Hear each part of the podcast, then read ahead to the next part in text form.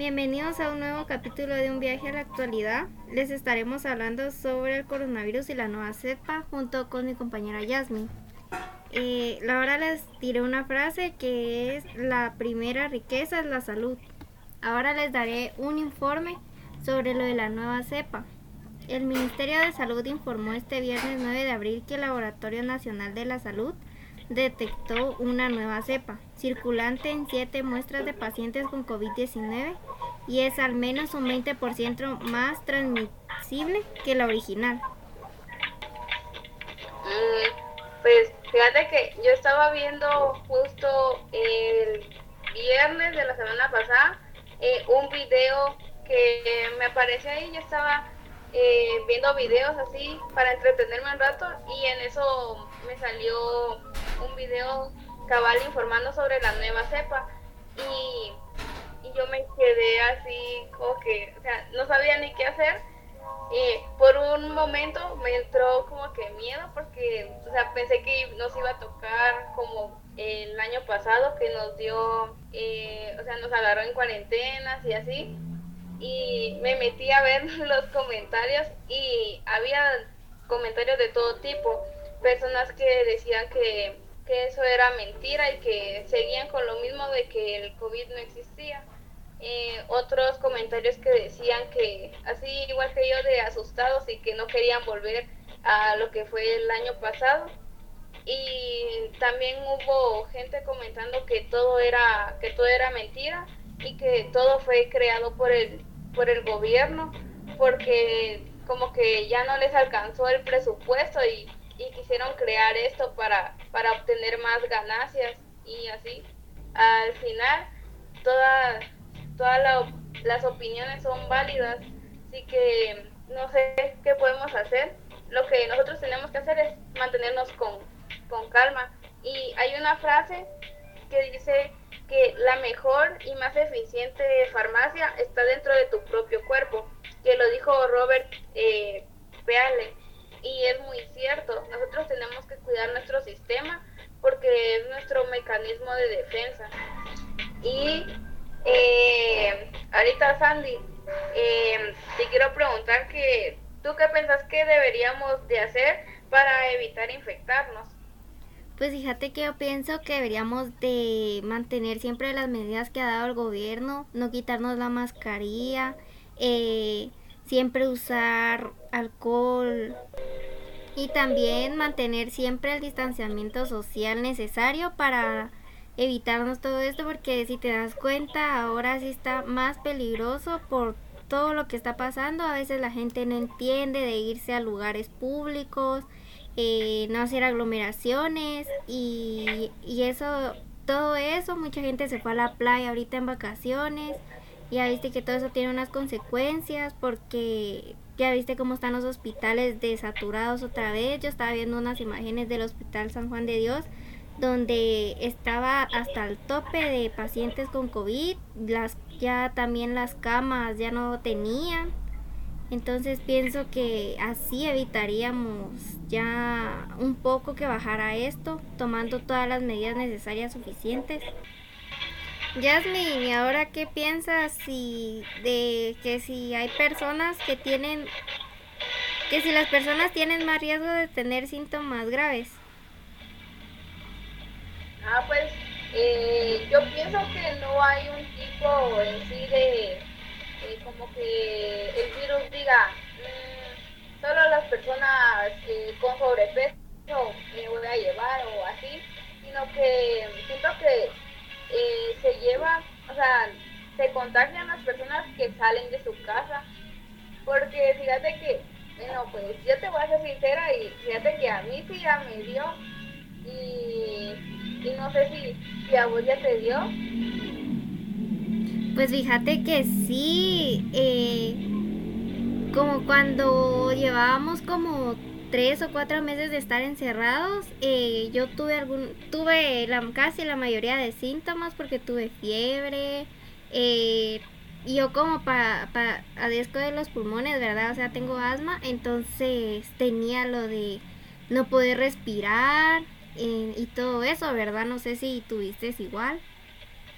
Pues fíjate que eh, yo también, o sea, los síntomas que yo tuve fueron de que no podía sentir la comida ni tampoco el olor y yo soy de las personas que casi no, no tiene dolores de cabeza y esa, como que ese mes, no fueron como dos o tres semanas, ya no aguantaba mi cabeza porque sentía que, o sea, como que me iba a explotar o algo así y fue bien feo la verdad. Y pues fíjate que eh, creo, bueno, no sé en sí quién de mi familia lo trajo, pero eh, mi papá, mi mamá sí tuvieron, igual que mis hermanos, pero fíjate que eh, gracias a Dios yo tengo un hermano que, que sufre de asma y fíjate que nosotros teníamos como que pena porque les, este, todos decían que las personas que tenían como que una enfermedad o algo así y más siendo de los pulmones le iba a dar y le iba a o sea, le iba a afectar bastante porque mi hermano sí estuvo hospitalizado varias veces y por lo mismo entonces nosotros teníamos pena de eso y fíjate que a él no le dio o sea a toda la o sea a toda mi familia le dio menos a él. Y pues como te digo, fue gracias a Dios. Y también porque, este, como te digo, no hay en sí un tipo, porque también dices, o sea, no sé si has visto, pero hubo una noticia que, uh, tiene tiempo, donde decían que una señora de, de, ay, no recuerdo cuántos años, pero ya era así, como que se miraba que ya, estaba bien viejita. Y dijo que ella ya creo que, dice que en dos como que guerras o algo así, y las enfrentó. Igual creo que también fue un virus o no recuerdo bien, y también le dio el, el COVID.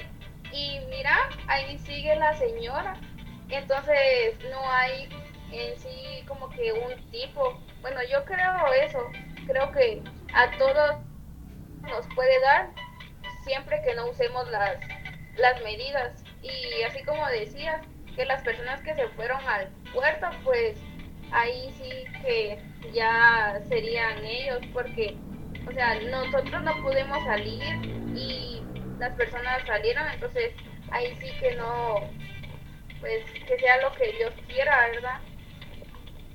Sí, porque fíjate que era como te digo, gracias a Dios pienso que, que a vos y a mí nos dio así como asintomático, ¿verdad? Porque, y además no, no llegamos a, dar al hospital como otras personas, porque pienso que no sabíamos que teníamos el virus, ¿va?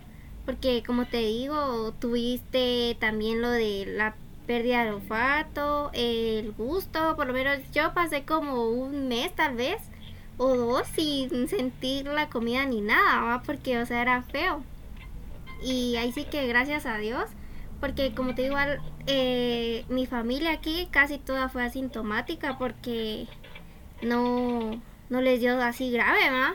Y no les dieron los síntomas como eran, ¿va? O sea, sí, algunos no les dio fiebre, tampoco les dio lo de que no podían respirar. Y como te digo, nosotros nos dimos cuenta que tuvimos porque tengo una tía que trabaja en el banco de sangre del IX entonces ella hizo exámenes ¿va? aquí a todos y salió que tenían anticuerpos sobre este virus, ¿verdad?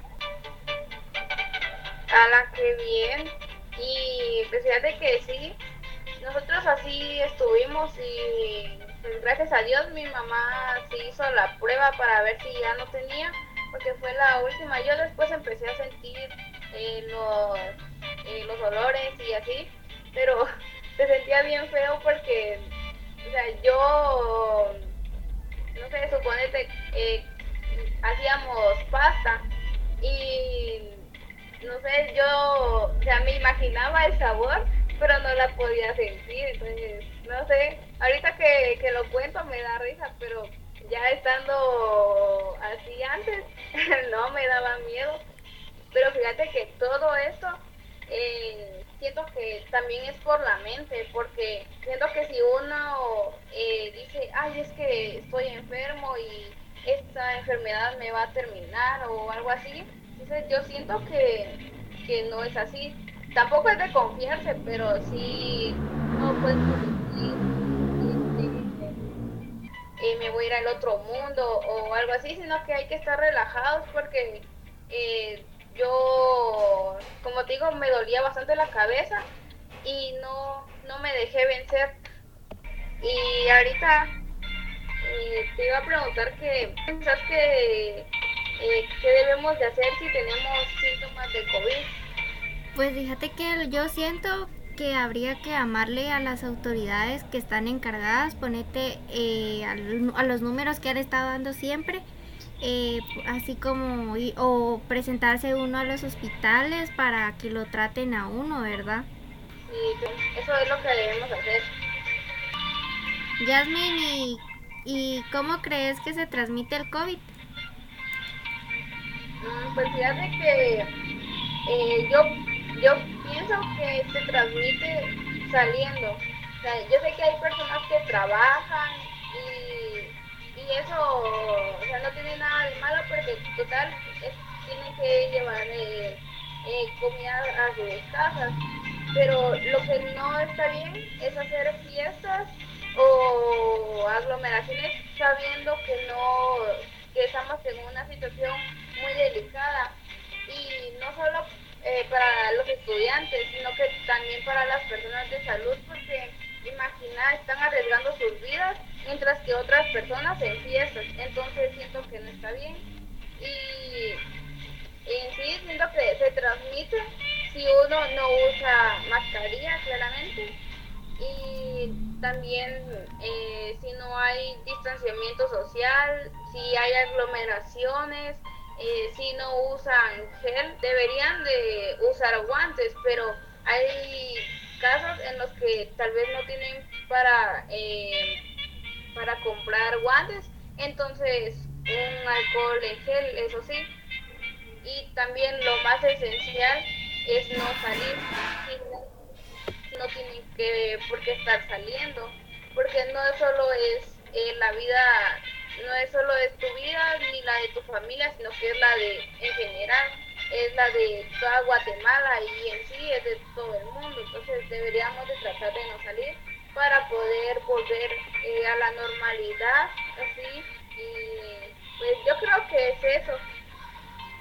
Muy bien, Jasmine, gracias. Eh, vamos a terminar con una frase que es, los restos de la vida no están ahí para paralizarte, sino para ayudarte a descubrir quién eres. Y bueno, pues yo también los dejo con la siguiente frase. Las actitudes negativas nunca resultan en una vida positiva, de Emma White. Y eso fue todo por hoy. Y síganos eh, sintonizando en, en el próximo episodio. Gracias.